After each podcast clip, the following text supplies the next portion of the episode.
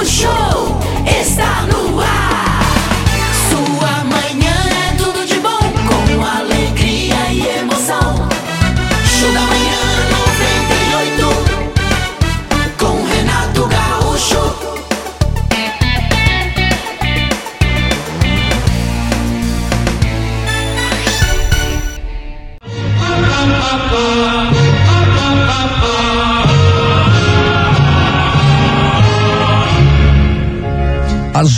vezes atribuímos muita importância ao que não tem valor e qualquer aborrecimento banal assume ares de tragédia.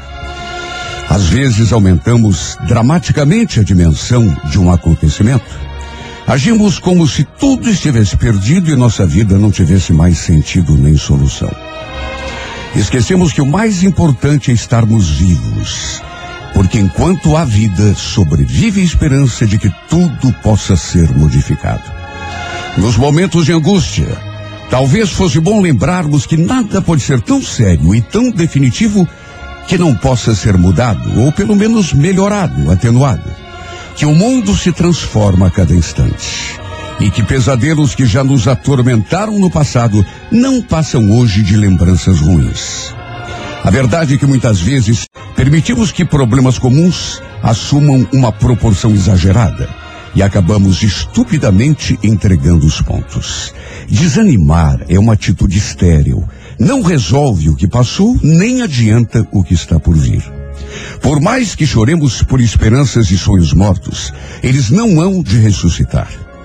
Porém, o momento mais escuro da noite é aquele que precede o alvorecer.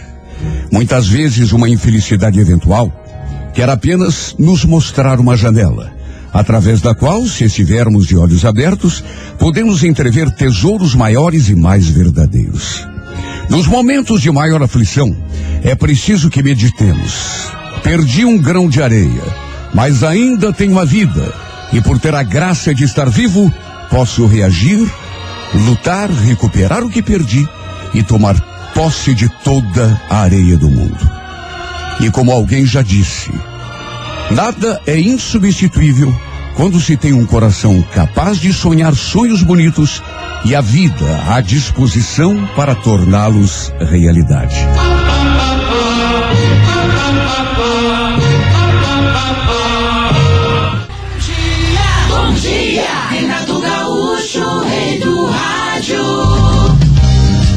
Quinta-feira maravilhosa, ensolarada, 10 de outubro, Dia Internacional da Saúde Mental. Opa! Ih, não é teu dia hoje, capitão. Ih, ó. Para com isso. E cara. dia, e dia da honestidade, esse é o dia de todos nós aqui, todo É mundo isso aí, eu honesto. também. É como uma exceção que eu não vou citar pra, pra não arranjar encrenca. Olha, a pessoa que nasce no dia 10 de outubro é, tem uma personalidade atraente e costuma tornar-se popular no seu meio de convivência, por conta de sua personalidade agradável. Preza muito sua liberdade e independência e tem opinião própria a respeito de tudo. Não tolera o caos e a falta de ordem. Tudo em sua conduta prima pelo bom gosto e pela elegância. Aprecia eh, demais o que é bonito. Eh, gosta do luxo, do conforto, ama os prazeres da vida, tem gosto apurado e um temperamento refinado, mesmo quando sua origem familiar é modesta. Costuma ser idealista e ter grande facilidade para tratar com pessoas de todas as classes e origens, dado seu carisma e sua extrema sensibilidade. Seu maior problema é a falta de iniciativa e a indecisão que com muita frequência impedem a realização de seus planos e sonhos a despeito de suas inegáveis qualidades. A falta de confiança em si também pode ser um sério entrave a seu progresso na vida, sobretudo quando sua natureza sensível se deixa abater por críticas ou julgamentos. No amor, a pessoa que nasce no dia 10 de outubro costuma ser encantadora e tem habilidade para seduzir o sexo oposto, mas muda de ideia com espantosa facilidade. Como já citei hoje, o aniversariante Miguel Falabella, Sim. entre os famosos. E para você que está completando mais um ano hoje, um grande abraço, parabéns e feliz aniversário. Pois é, 8 horas e 28 agora, o pensamento desta quinta-feira. É maravilha, vamos lá. Pensamento profundíssimo e verdadeiro do ninguém menos do que Mahatma Gandhi. Ah, sensacional. Disse ele: o que mais impressiona nos fracos é sua necessidade de humilhar os outros para se sentirem fortes. Olha, me deixou sem palavras, Renato. É, Renato, por Sim. favor, repita. Por favor. O que mais impressiona nos fracos é sua necessidade de humilhar os outros para se sentirem fortes. Brincadeira, hein? É, Ai, ai, Renato, que coisa linda. E para o senhor colocar do, do para-choque da sua Kombi, Vamos. meu caro Padre Quevedo, não menos verdadeira Ah. do que a frase de Mahatma Gandhi. Mais perigoso que um cavalo na estrada e um burro no volante. Porra. Pior é que é verdade também, hein? Alô Curitiba, Curitiba, de norte a sul. Alô Curitiba, Renato Gaúcho no ar. Começa agora o momento de maior emoção no rádio. 98 FM apresenta A Música da Minha Vida com Renato Gaúcho. Quando eu estou aqui, eu vivo esse momento lindo.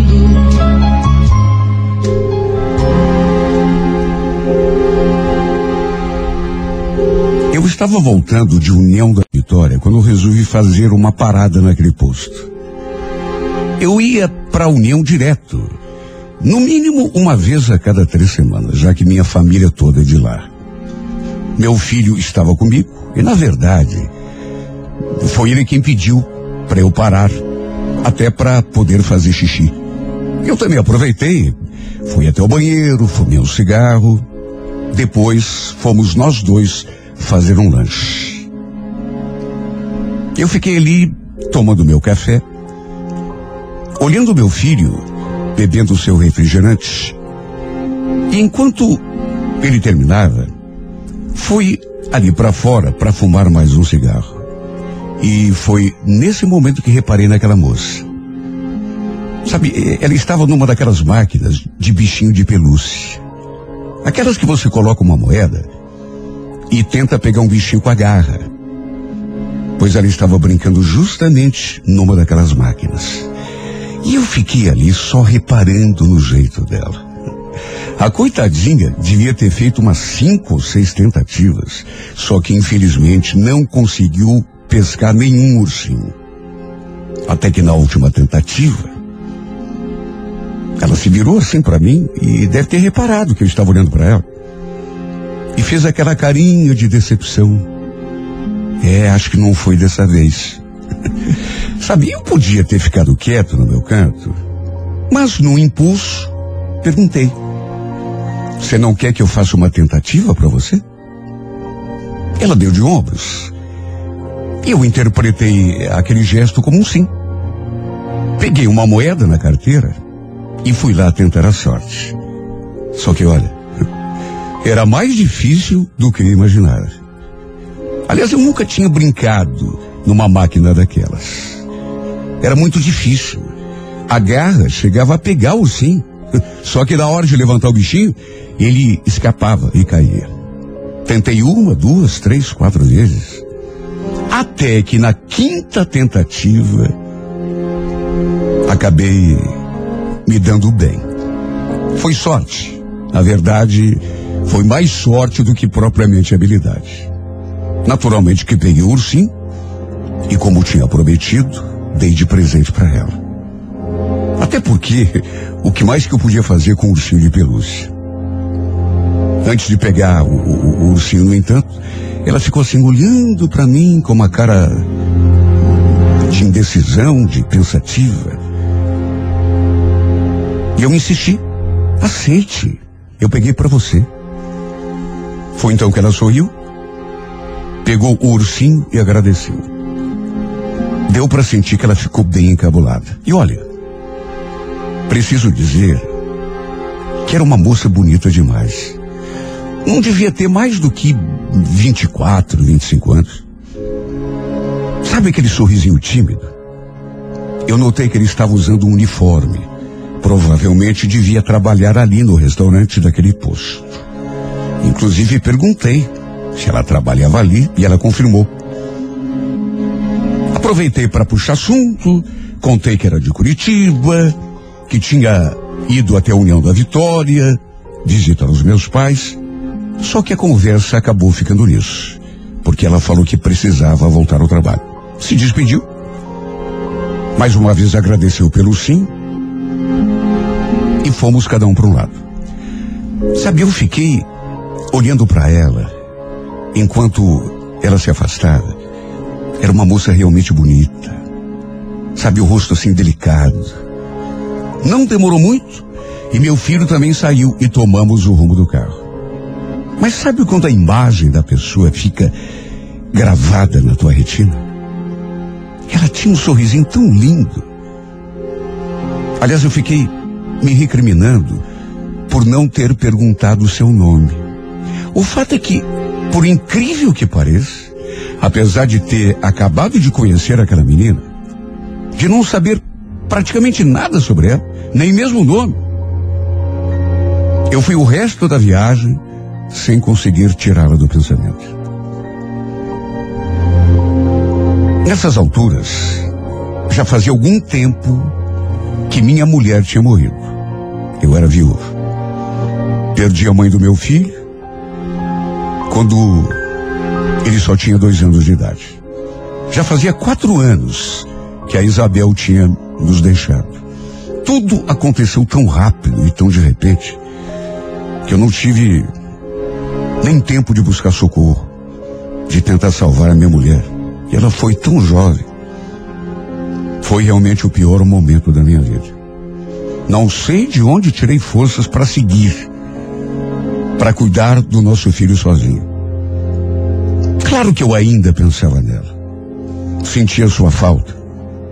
Mas, ao mesmo tempo, sabia que precisava seguir. E é claro que eu tinha esperança de conhecer uma outra pessoa.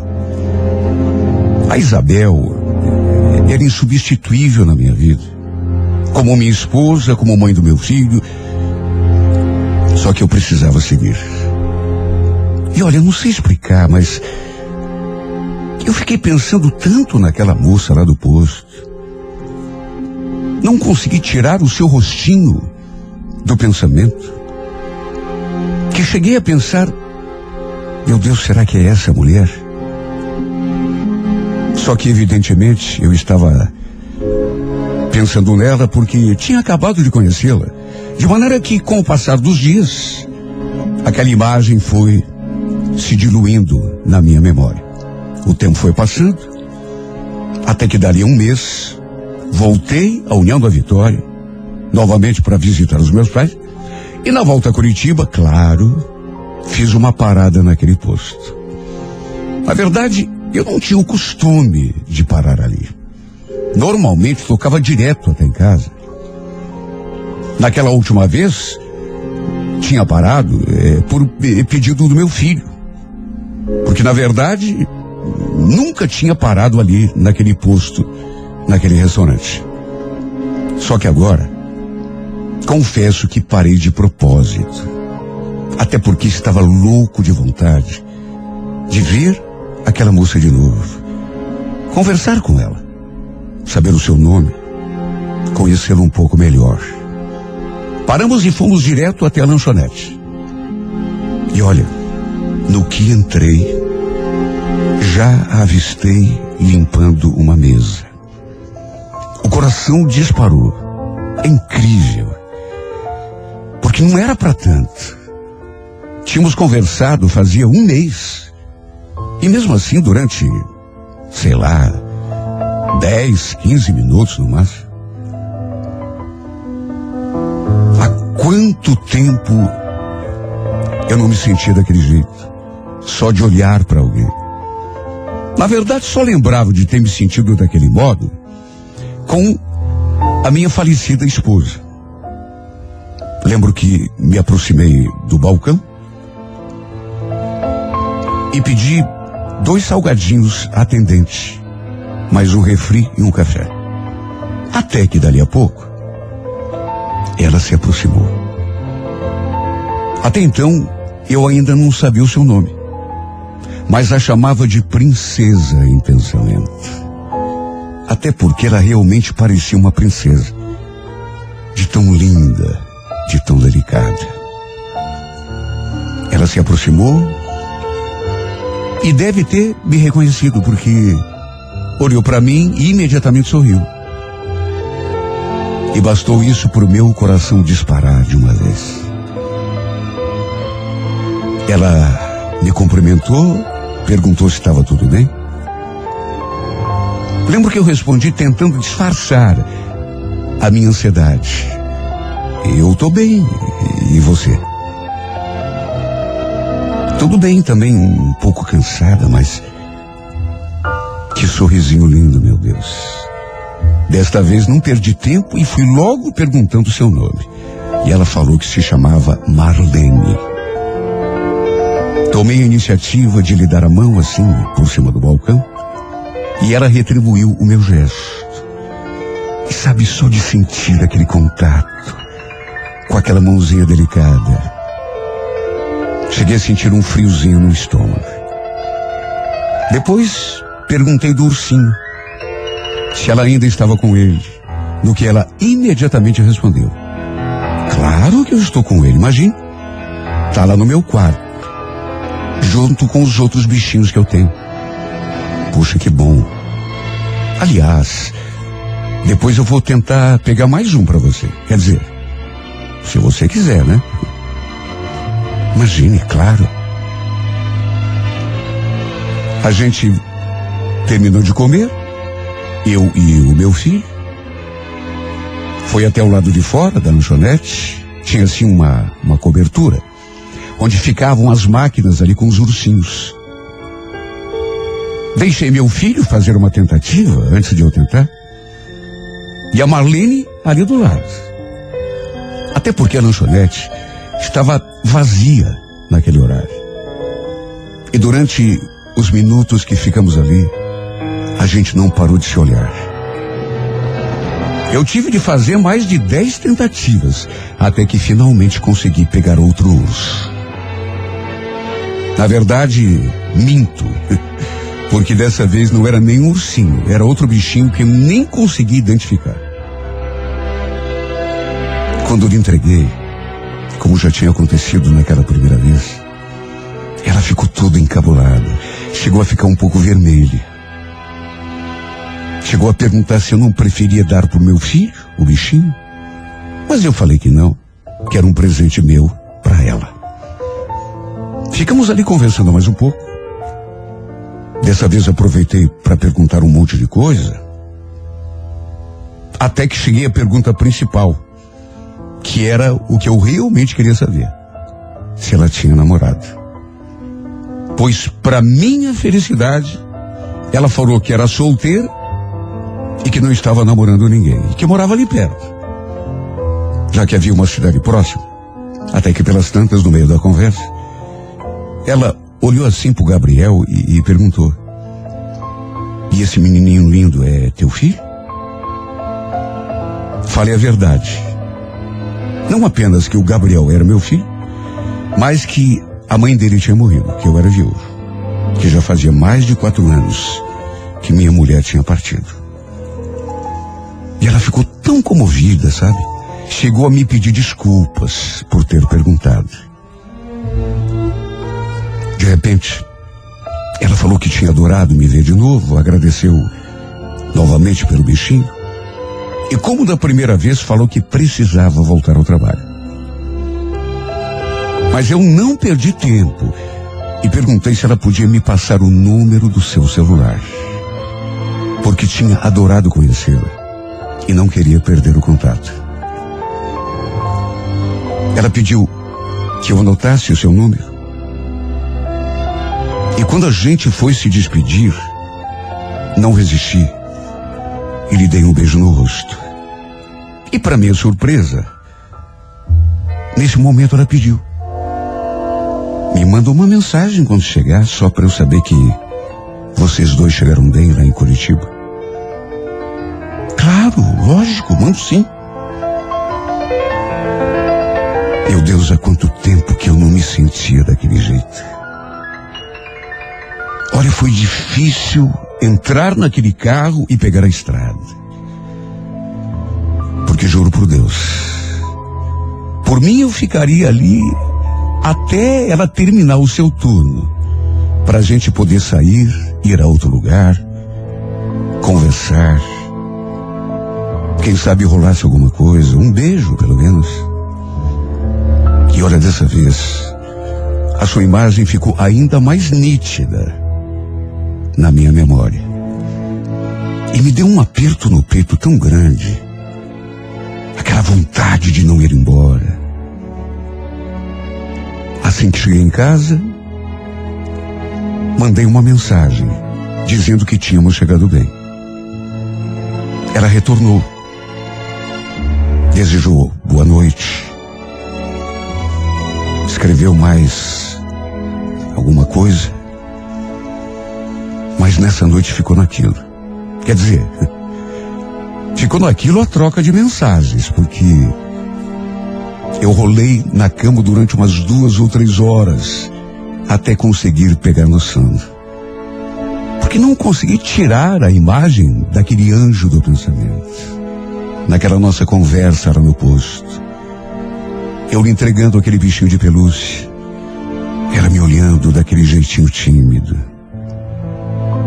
Cheguei a me perguntar, meu Deus do céu, será que eu já estou apaixonado?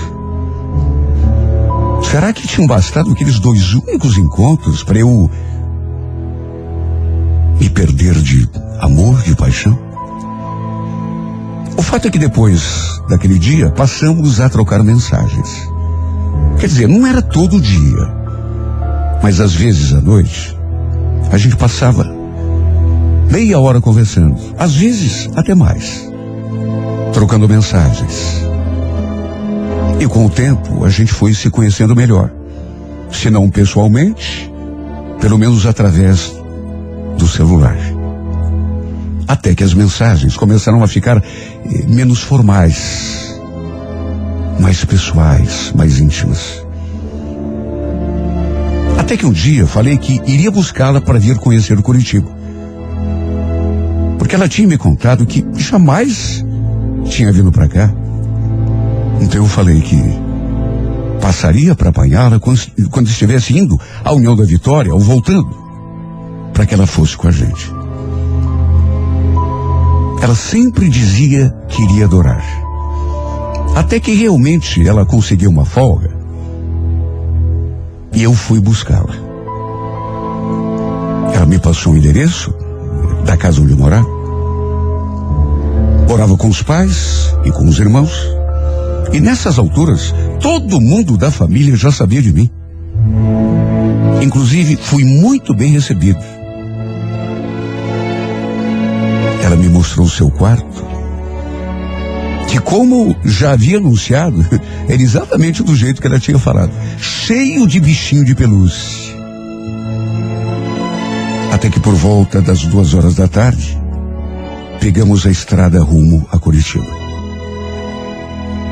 Naturalmente que ela ficou na minha casa. E olha, não sei nem por onde começar para contar o final de semana maravilhoso que a gente passou junto. Nosso primeiro beijo aconteceu na primeira parada que fizemos no trajeto até Curitiba. Enquanto meu filho foi ao banheiro, acabou rolando o nosso primeiro beijo que eu já estava ensaiando na minha imaginação há muito tempo. Na verdade, qualquer pessoa que olhasse pra gente veria que se não tinha rolado nada até aquele momento, era só questão de tempo. Ela correspondeu com ardor. Fechou os olhinhos e tão sonhado beijo aconteceu. E aquele foi apenas o primeiro de muitos beijos. Até que tivemos a nossa primeira vez. Aqui mesmo na minha casa. E tudo foi tão mágico, tão maravilhoso, tão inesquecível. Embora tenha sido um encontro breve, Tivemos tão pouco tempo para aproveitar. Mesmo assim, valeu. Mesmo assim, foi o melhor final de semana da minha vida. Chegamos à casa dela perto das nove horas da noite. Ainda ficamos namorando um pouco. Depois peguei a estrada de volta. Mas sabe aquela vontade de não voltar? Para mim eu ficaria para sempre ali com ela. Principalmente quando, a certa altura da nossa conversa, ela confessou que estava gostando de mim.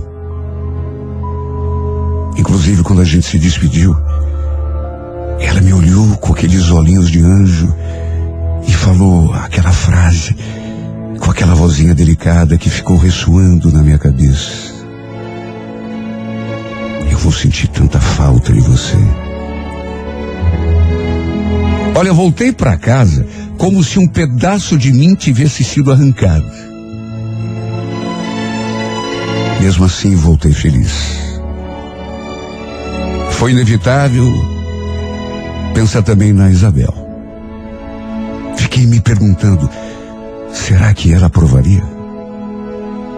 Fazia quatro anos que ela tinha partido.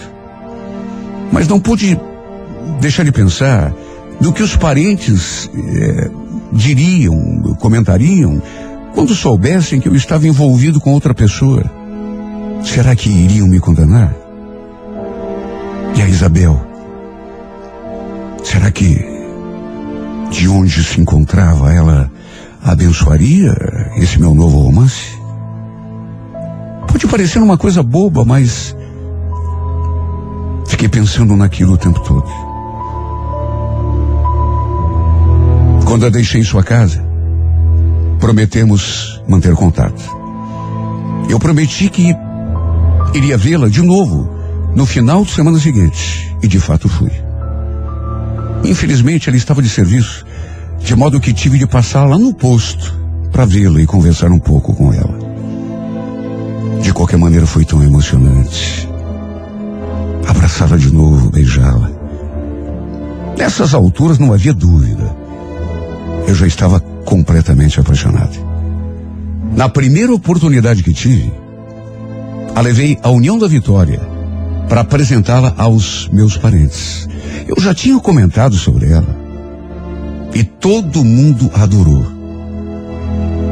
Quer dizer, eu soube que, que o pessoal da família da minha mulher eh, falou um monte. Não foram todos, mas teve gente que torceu o nariz. Meu Deus, já fazia quatro anos. Mesmo assim, eu já esperava pela reação de alguns. Sempre tem um ou outro que, enfim. Se bem que, para ser bem franco, nem dei muita bola. Até porque eu tinha certeza de que a Isabel estava em paz. E mais certeza ainda de que ela provaria o meu novo romance. Esse mês estamos completando seis meses juntos, eu e Marlene. Estamos namorando à distância. Até porque, pelo menos durante algum tempo, não tem outro jeito. De qualquer maneira, eu estou me sentindo tão feliz. Sempre que dá, eu vou até lá vê-la. Ou então, a trago para cá para passar o final de semana comigo. Mas já temos planos de morar juntos. Mais do que isso, de casarmos, de termos outros filhos, formarmos uma família. Até porque nessas alturas, eu já não tenho mais dúvida nenhuma de que é com ela que eu quero acabar a minha vida. Viver até meu último suspiro. Ela tinha insistido tanto para eu parar de de repente me queixar de que a gente está distante um do outro, até que eu parei, mas sabia cada vez que a gente se separa, Eu sinto um aperto tão grande no peito, porque eu tenho a sensação, quando eu fecho os olhos e penso nela, que essa mulher não apareceu no meu caminho por acaso. Eu acho que foi Deus que me fez parar naquele posto, naquela primeira vez. Quer dizer, Deus através do meu filho, que só para variar tem nome de anjo. Foi o Gabriel quem pediu que eu parasse ali. Tava com vontade de fazer xixi. Não fosse isso, e eu passaria reto, como das outras vezes. Mas ele insistiu tanto que eu parei. E foi ali naquele posto, justamente ali que conheci a Marlene. Esse anjo que mudaria para sempre os rumos da minha vida. Sabe que às vezes eu penso até que foi a Isabel que, de algum modo, tocou o coraçãozinho do nosso Gabriel e o fez pedir que eu parasse? Quem sabe tenha sido a vontade dela. Abrir o meu caminho para que eu cruzasse com a Marlene. É um pensamento que me ocorre de vez em quando. A verdade acho que nunca irei saber. Se bem que tudo o que sei e que importa é que estou muito feliz, apaixonado, me sentindo vivo novamente. Tudo o que sei é que sou grato por ter conhecido essa mulher e por ela estar fazendo parte da minha vida. Não sei se foi só coincidência, não sei se foi obra do destino, se foi Deus que me fez parar justamente naquele posto, ou se já estava escrito nas estrelas ou na palma da minha mão. Não sei. Só sei que foi a melhor parada da minha vida. Foi o momento mais abençoado da minha existência. Porque não apenas parei naquele posto, mas conheci aquela que eu tenho certeza será minha companheira para o resto dos meus dias.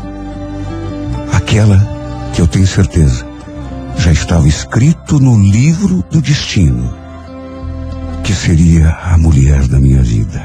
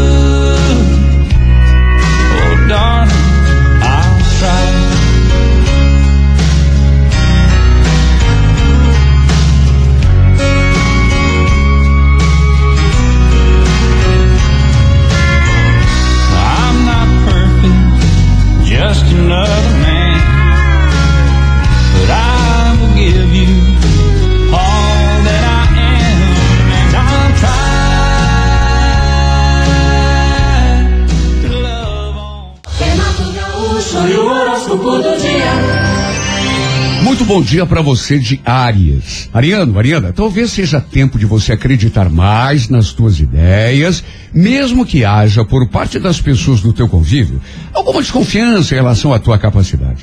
Pela energia criativa que tem, pela confiança que imprime a tudo que faz, é um desperdício, Ariano, você se contentar com a mesmice. Pense nisso. No romance, opte pelo jeito e não pela imposição, se quiser tocar o coração de uma determinada pessoa. A cor é violeta, número 58, hora nove da noite. Alô, Toro, bom dia. Taurino, Taurina, não tenha receio de renunciar a uma situação é, que talvez não seja aquela com a qual você sonha para si. Muitas vezes, por falta de coragem, por medo de perder o pouco, a gente se acomoda, né, e perde a chance de seguir em frente, até se dar conta de que não valeu a pena. No romance, lembre-se, a felicidade está à disposição de todos, mas não é gratuita. É preciso pagar o preço, viu, todo? A cor é verde, número 58, hora nove da noite. Bom dia para você de gêmeos. Geminiana, Geminiano. Não temas seguir tua intuição e tuas vontades pessoais, porque é baseado nesse teu sexto sentido que você muitas vezes impressiona a galera com ótimas ideias. Raras pessoas têm tanta criatividade quanto um geminiano. E seria um pecado abrir mão desse talento em nome do medo, da, eh, do comodismo. Né? No romance, não se afobe nem se arrisque. Mas uma vez decidido, meta a cara. Não fique em cima do muro. A cor é azul, número 45, horas seis e meia da tarde. Alô, Câncer, bom dia. Câncer, analise as situações do teu dia a dia com bom senso, evitando deixar o sentimentalismo comprometer o raciocínio. Sabe por quê? Porque você às vezes se deixa magoar à toa, né? Com muita facilidade. Por levar tudo muito a sério pro lado pessoal. E como é muito sensível, acaba se fragilizando muito com isso. No romance, da mesma forma, procure aceitar o fato de que nem sempre, infelizmente, as coisas acontecem do jeito e na hora que a gente quer, né? A cor vermelha, número 39, hora 8 da noite. Alô, Leão, Leonino Leonina, cautela ao tratar de assuntos sérios e lidar com pessoas. O excesso de boa-fé pode te expor a uma situação de risco, de modo que nunca é demais se resguardar. Infelizmente, nem todo mundo é bem intencionado do jeito que a gente imagina, né? No amor, Leão, não exagere na pose. Valorizar-se é importante, mas excesso de convencimento já deixou muita gente boa falando sozinha. A cor é roxa, número 57, hora 11 da manhã. Bom dia para você de Virgem. Olha, Virgem, invista em si mesmo, no teu talento para encontrar solução para as dificuldades que porventura esteja enfrentando. Agora, não se fie apenas nos teus belos olhos azuis, né, Virgem? Vai ser preciso, além de inspiração, mostrar garra e decisão. Não se iluda, nada vem de graça nessa vida. No romance, tem uma estratégia preparada e definida se quiser mesmo tocar o coração de uma determinada pessoa. A cor é laranja, número 29, horas 5 da tarde. Bom dia para você do signo de Libra. Olha, Libra. é, não demonstre insegurança diante de pessoas ou circunstâncias. É, dar demonstração pública de que a gente não está seguro da nossa capacidade pode acabar fazendo dificuldades comuns se transformarem em pesadelos. Não há nada para diminuir o tamanho das dificuldades do que postura. Viu? Assuma a postura de vencedor e tudo se torna mais fácil. No romance Libra, não confunda diplomacia com submissão. Mesmo com jeitinho, seja firme. A Cor Dourada, número 19, horas sete da noite. Alô, alô, escorpião, nada poderá enfraquecer teu ânimo agora, escorpião, ou frustrar uma iniciativa tua se você fizer jogo duro. Portanto, persista, mesmo diante de oposição ou crítica, porque este poderá ser o segredo para você atingir um objetivo importante. No romance, escorpião, evite que coisas banais te tirem do sério. Aprenda a não se deixar abalar por bobagem e só dispensar atenção àquilo que seja realmente importante. A cor é prata, número 36, hora 10 da manhã. Alô, alô, Sagitário, bom dia. Sagitário, procure impor-se diante das pessoas de maneira pacífica, sem demonstrar qualquer tipo de agressividade. Por temperamento, pelo teu jeito franco de dizer o que pensa, às vezes você meio que atravessa o samba, né? Até sem se dar conta e acaba gerando clima sem necessidade.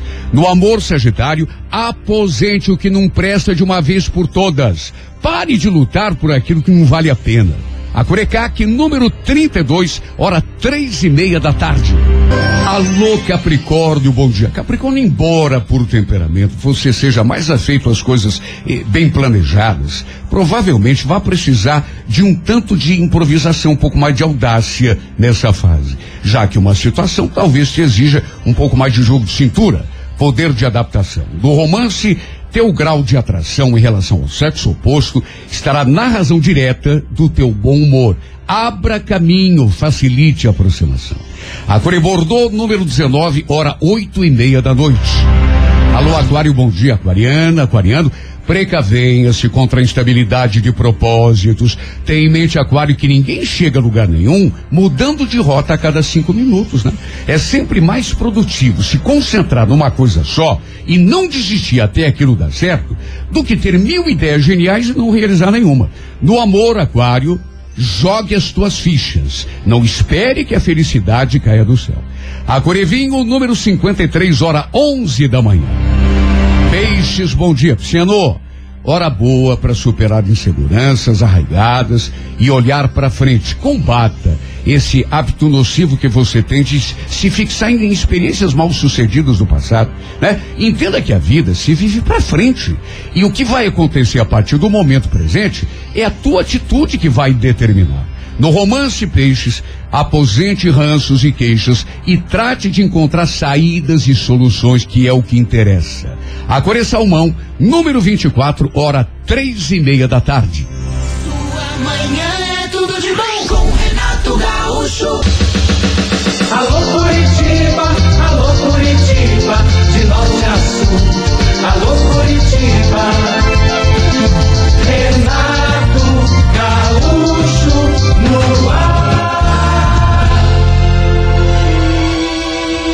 Começa agora o momento de maior emoção no rádio. 98 FM apresenta A Música da Minha Vida com Renato Gaúcho. Quando eu estou aqui, eu vivo esse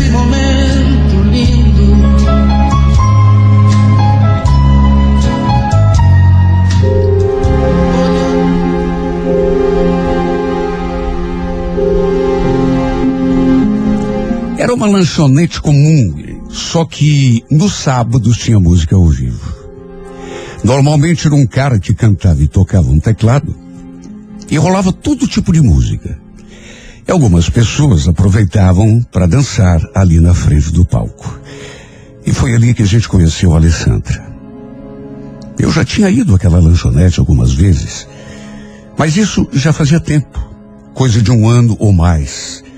Só que o Júlio, o meu amigo, esse ia direto, principalmente no sábado. Inclusive foi ele que me arrastou para lá naquele dia. Olha, por mim, teríamos ido para outro lugar. Só que no fim quis o destino que acabássemos justamente ali naquela bendita lanchonete. Eu lembro que quando chegamos já estava rolando a música. Não tinha uma mesa sequer sobrando. De modo que acabamos ficando em pé, ali mesmo, perto do balcão e desde o começo. O Júlio ficou se engraçando com aquela menina. Olhava para ela, sorria, ela correspondia e ele já me cutucava. A mina tá me dando mole, Patrick. Dá uma olhadinha. Ó, na próxima música eu vou tirar ela para dançar. Ele falava aquilo, só que entrava música, saía música e ele acho que não não reunia coragem, ficava ali do meu lado. Até porque ela também não parava de dançar. E olhe uma coisa eu digo, como dançava essa mulher. Mas dançava bem demais. Passava ali pela gente, atarracada com o cara, os dois dançando, ela rebolando. Dali a pouco passava de novo, e que menina linda. A pele clarinha, a boquinha vermelha, o cabelo assim encaixadinho. Parecia uma boneca de porcelana. Não vou negar que eu também me senti encantado por ela. Tanto que só conseguia prestar atenção nela dançando. Sabe, parecia que ela tinha um imã. Aliás, tenho quase certeza de que a maioria dos caras ali, mesmo os que estavam acompanhados, só tinham olhos para ela. Além de bonita, repito, ela dançava bem demais. E não tinha um par fixo. Ela dançava com um, depois emendava com outro. De modo que só podia significar uma coisa. Ela devia estar ali sozinha, desacompanhada. Somente quando o músico fez uma pausa é que ela parou de dançar. E foi lá pro cantinho dela, mas não ficou muito tempo não. Em seguida, eu notei que dali uns minutos ela saiu. Foi lá fora.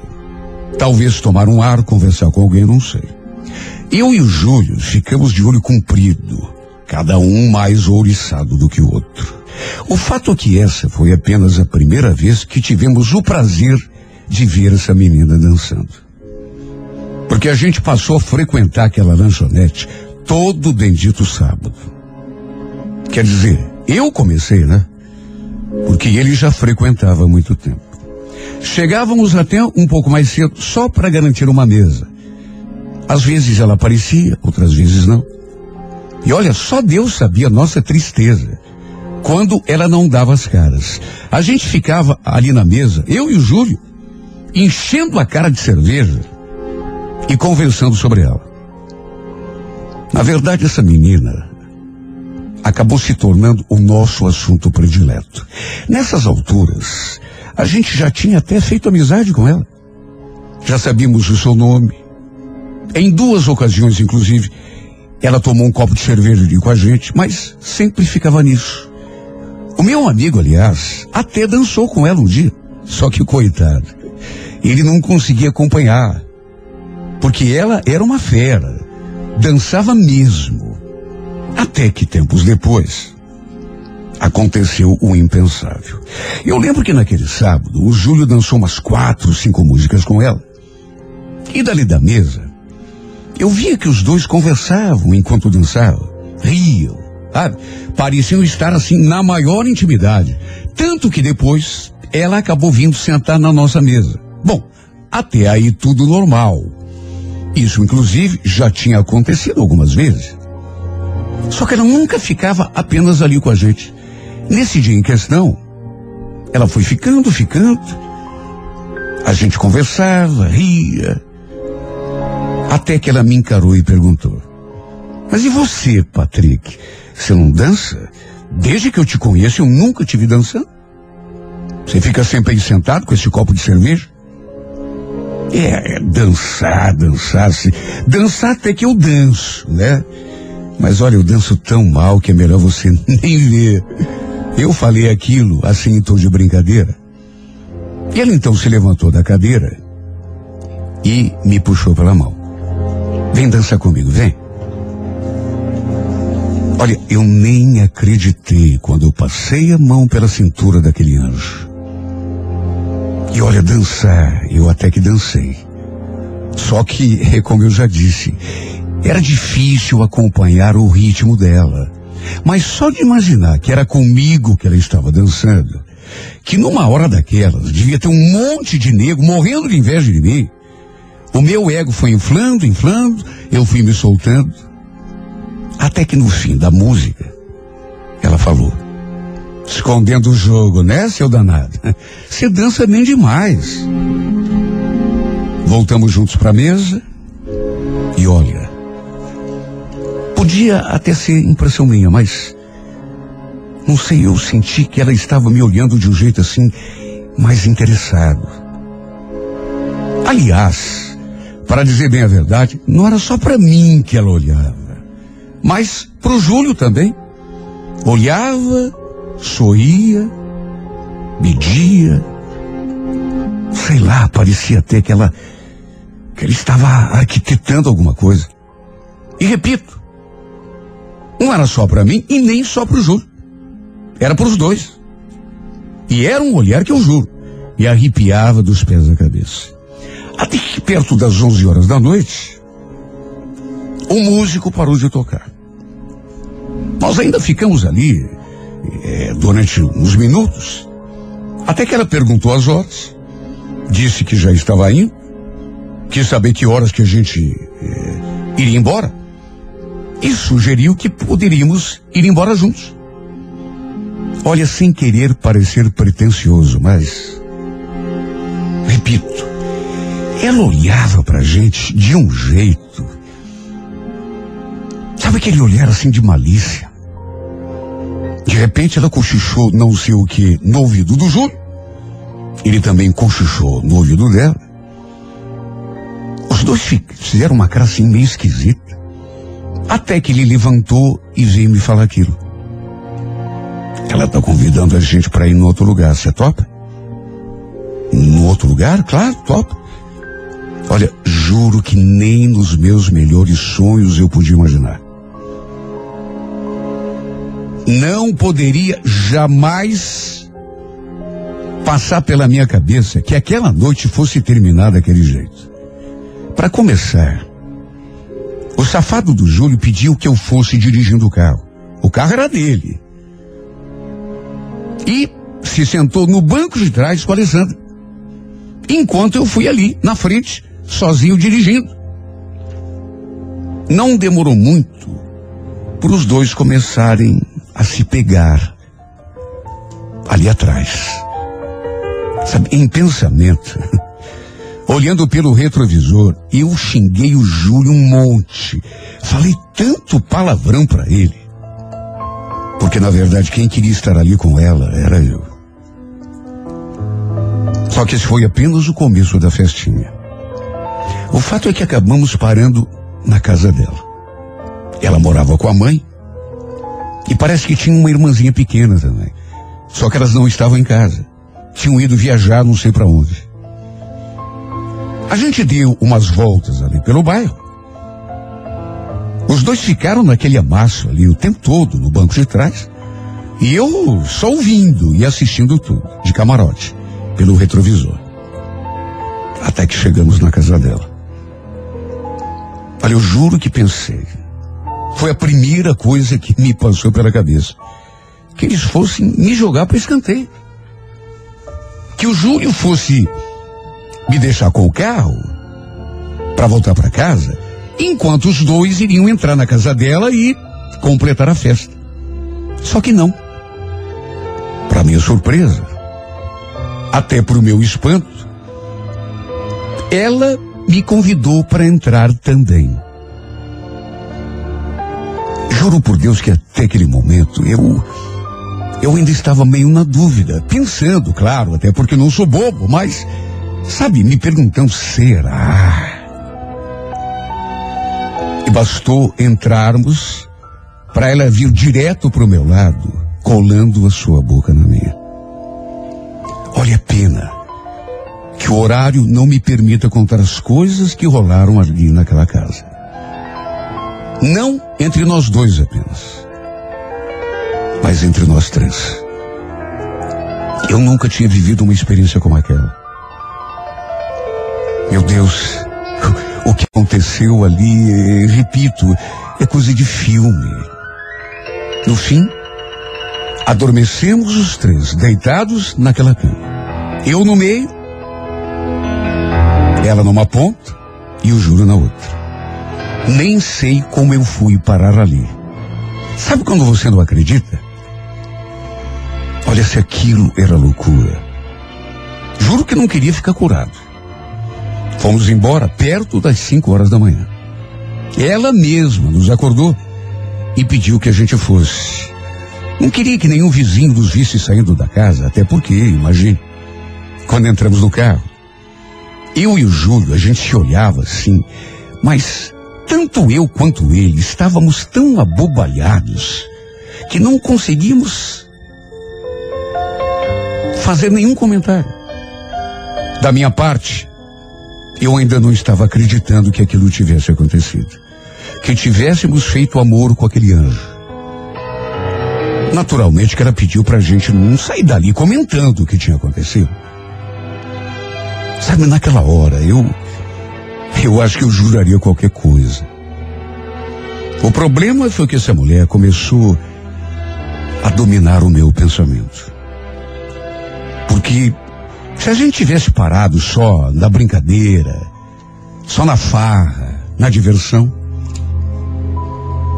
quer dizer, na verdade não estou falando só de mim. Porque eu tenho certeza de que o Júlio também não conseguia pensar em outra coisa. Olha, eu fiquei tão fascinado.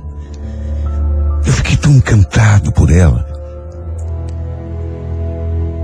Eu não tinha notado o seu número. Mas o Júlio tinha. Aliás, ela também ficou com o contato dele. Até que um dia, no meio da semana, uma quarta-feira, eis que o Júlio me ligou, querendo saber o que eu iria fazer logo mais à noite. Porque ele e Alessandra tinham conversado. E ela queria marcar um encontro com nós dois. Sabe, na hora, até porque era meio de semana, juro que não me ocorreu que ela estivesse querendo repetir a dose. Pensei, na verdade, o contrário. Que ela quisesse conversar sobre o que tinha acontecido naquela noite. Quem sabe até tivesse se arrependido. No entanto, adivinha? Não teve nem conversa. O que rolou foi uma espécie de repeteco do que tinha acontecido na casa dela. Só que dessa vez, num quarto de motel. E desta segunda vez, além do local, que não foi o mesmo, aconteceu uma coisa diferente também, só que comigo. Porque naquele primeiro dia, até pelo meu espanto, só que nessa segunda vez, eu não sei nem explicar, mas eu me senti incomodado de ver os dois juntos ali na cama. Se beijando, se tocando, transando. Sabe, me deu aquela coisa esquisita, assim. Pra dizer a verdade, nem aproveitei direito. Porque só de ver ela com o Júlio, olha, eu não me senti legal. De todo modo, acabou rolando tudo de novo. E dessa vez, eu voltei para casa com a imagem dela gravada ainda mais viva, nítida, na minha lembrança. Sabe o que é você ficar revivendo tudo o que aconteceu no pensamento o tempo todo sem parar? Eu simplesmente não conseguia pensar em outra coisa. Eu levantava de manhã para trabalhar e a primeira imagem que me vinha à cabeça era o seu rostinho lindo, aquele seu sorriso, aquela boquinha perfeita, aquela mistura de anjo e sei lá. Passava o dia todo pensando nela, pensando e imaginando coisas. Chegava às vezes a me torturar. Era assim o tempo todo. 24 horas por dia. E à noite, quando deitava a cabeça no travesseiro, era só nela que eu pensava. Nós dois juntos, deitados, rolando na cama. Só que sem o Júlio.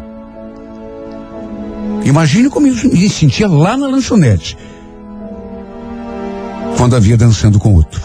E eu me mordia de ciúme só de vê-la na companhia de outro cara. Mesmo que fosse só dançando. Sim, porque a nossa relação continua a mesma. Continuamos sendo pura e simplesmente amigos. Apesar de tudo que já tinha rolado. E eu tenho certeza de que o Júlio se sentia exatamente igual. Porque eu notava um certo incômodo no seu olhar, no seu jeito. Sempre que ela passava ali perto de nós dançando com outro cara. Assim de um- uma maneira clara, em palavras claras, ele nunca falou. Mas sabe, tem coisa que só de você olhar para a pessoa, você percebe. Quer saber de uma coisa? Tenho certeza que naquelas alturas, assim como eu, ele também já estava apaixonado por ela. Na semana seguinte, a gente voltou a se encontrar ali naquela lanchonete. E foi então que eu a chamei para conversar ali fora. Sabe, eu, eu estava sentindo uma necessidade tão grande de, de me abrir com ela, de falar o que eu estava sentindo, de perguntar o, o que significava, afinal, aquilo. Eu queria que ela soubesse que eu estava apaixonado. E que aquele sentimento estava me consumindo. Minha ideia, na verdade, era chamá-la para sair. Só que apenas nós dois. Eu não queria o Júlio junto com a gente. Lembro que ele estava fumando um cigarro quando eu me aproximei e perguntei o que ela iria fazer depois. E ela só sorriu e falou que nada.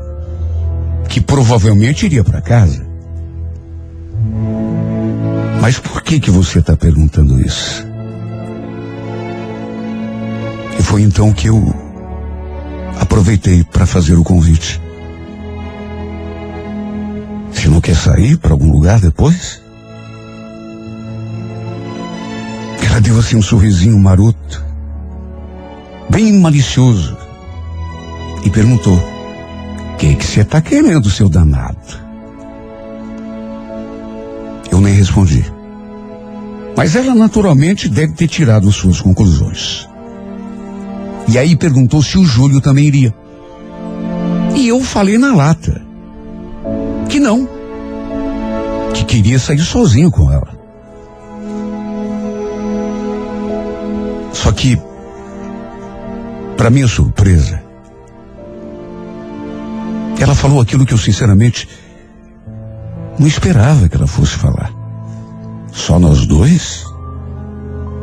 Ah, não. A três é mais gostoso. Chama o Júlio que eu vou. Chamar o Júlio, mas. Sabe o que, que é, Alessandra? Eu, é que, na verdade, não é só sair. Eu queria, na verdade, conversar com você. Tem umas coisas que eu preciso te falar. E com o Júlio perto, não tem como. Você entende? Não, mas então fala. Sabe, são coisas que a gente precisa estar assim no lugar. De... Olha, eu tentei de tudo fazê-la aceitar sair apenas comigo. Mas ela fez jogo duro e reforçou o que já tinha dito, que só aceitaria se o Júlio fosse junto também. Até que sem saída. Acabei abrindo meu coração ali mesmo. Botei as cartas na mesa. Falei que não conseguia parar de pensar nela.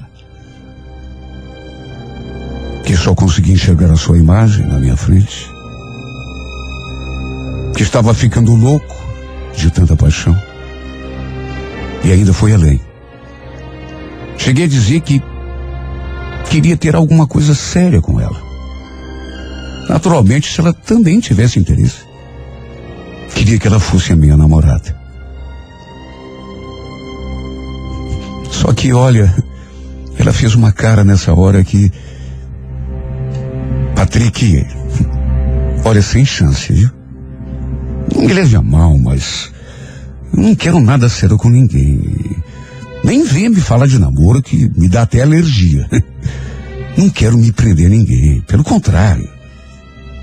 Eu quero curtir a minha vida. Sabe essa coisa de, de, de ter alguém para pegar no pé? Pelo amor de Deus. Escuta, vamos entrar? O Sérgio já vai começar a tocar.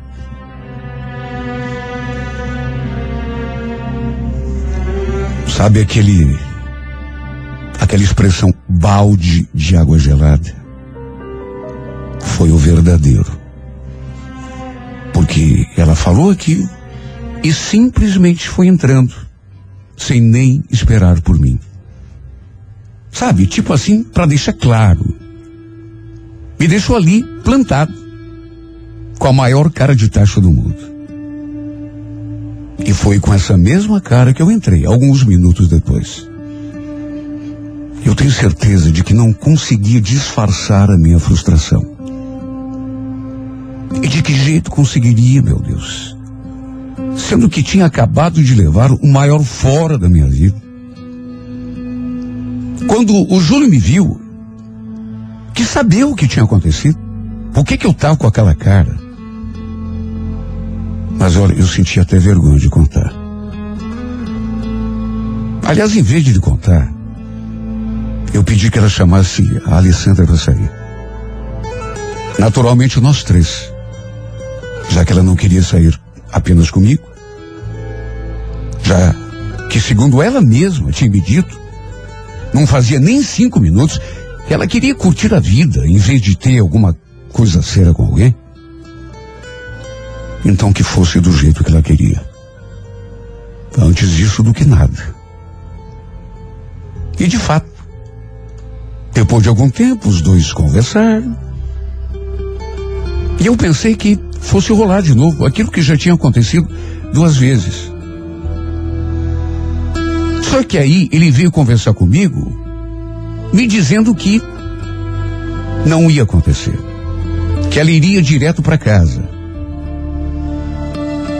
Naturalmente, pelo que tinha acontecido alguns minutos antes. Tenho certeza que foi por causa daquela nossa conversa que ela não quis, que ela desistiu. Porque até então ela queria. E mais uma vez me bateu aquela frustração maior do mundo. E o pior de tudo é que depois disso, ela nunca mais topou sair com a gente, nem nos termos dela. Naturalmente que foi por conta daquela conversa. Daquele nosso papo reto. Das coisas que eu falei. Da proposta que eu fiz. E principalmente pelo fato de eu dizer que estava apaixonado. E pelo que o Júlio me conta, nem com ele ela quer sair também. Apesar de ele já ter feito vários convites. De modo que nós dois ficamos chupando no dedo. Sabe o que é que eu me pergunto? Meu Deus, por que, que eu tinha de me apaixonar? Quem sabe ainda estivéssemos curtindo um romance a três? Se eu não tivesse dito aquelas coisas, confessado que estava gostando dela. Só que aí eu penso e. E chego a me entender o que mais que eu podia fazer. Estava apaixonado. Era super normal querer que ela saísse sozinha comigo. Qual é o cara que se apaixona por uma mulher e quer dividi-la com um amigo?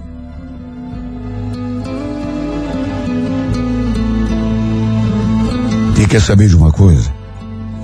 Foi esse meu grande erro, ter me apaixonado. Com a gente aconteceu assim. E quer saber? Tenho certeza de que nesse tempo, nesse curto espaço de tempo, mas eu tenho certeza de que não foi apenas com nós dois que ela se envolveu. Pelo apetite que ela tem, duvido que não tenha feito isso com outros. Só de pensar nisso, sabe, eu chego a me revirar pelo avesso. Se bem que um, ou dois, ou três, ou mil, que diferença faz? Meu erro foi ter me apaixonado feito um menino. Se eu tivesse feito como ela, levado tudo na base da, da curtição da brincadeira, com certeza não estaria hoje sofrendo, penando, me torturando, pensando nessa mulher 24 horas por dia. Querendo saber a todo custo onde ela está, com quem ela está. O pior é que, enquanto eu sofro por essa mulher sem alma, sei que para ela, eu e o Júlio e outros tantos, não passamos de um brinquedo.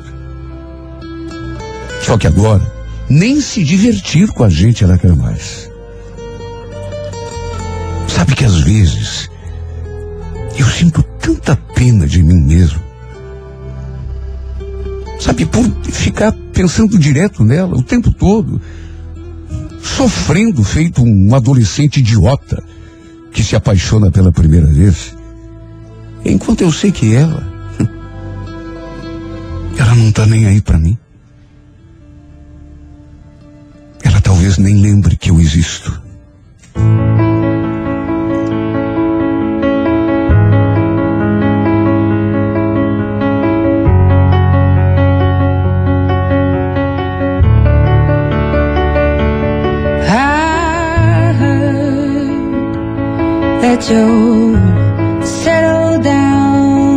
you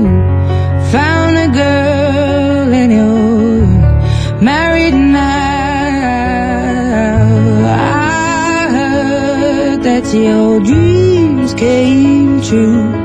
Guess she gave you things I didn't give to you. Old oh, friend, why are you so shy? Ain't like you to hold back or oh, hide from the light. I hate to turn up out of the blue uninvited, but I couldn't stay away. I couldn't fight it. I had hoped you'd see my face And that you'd be reminded that for me It isn't over.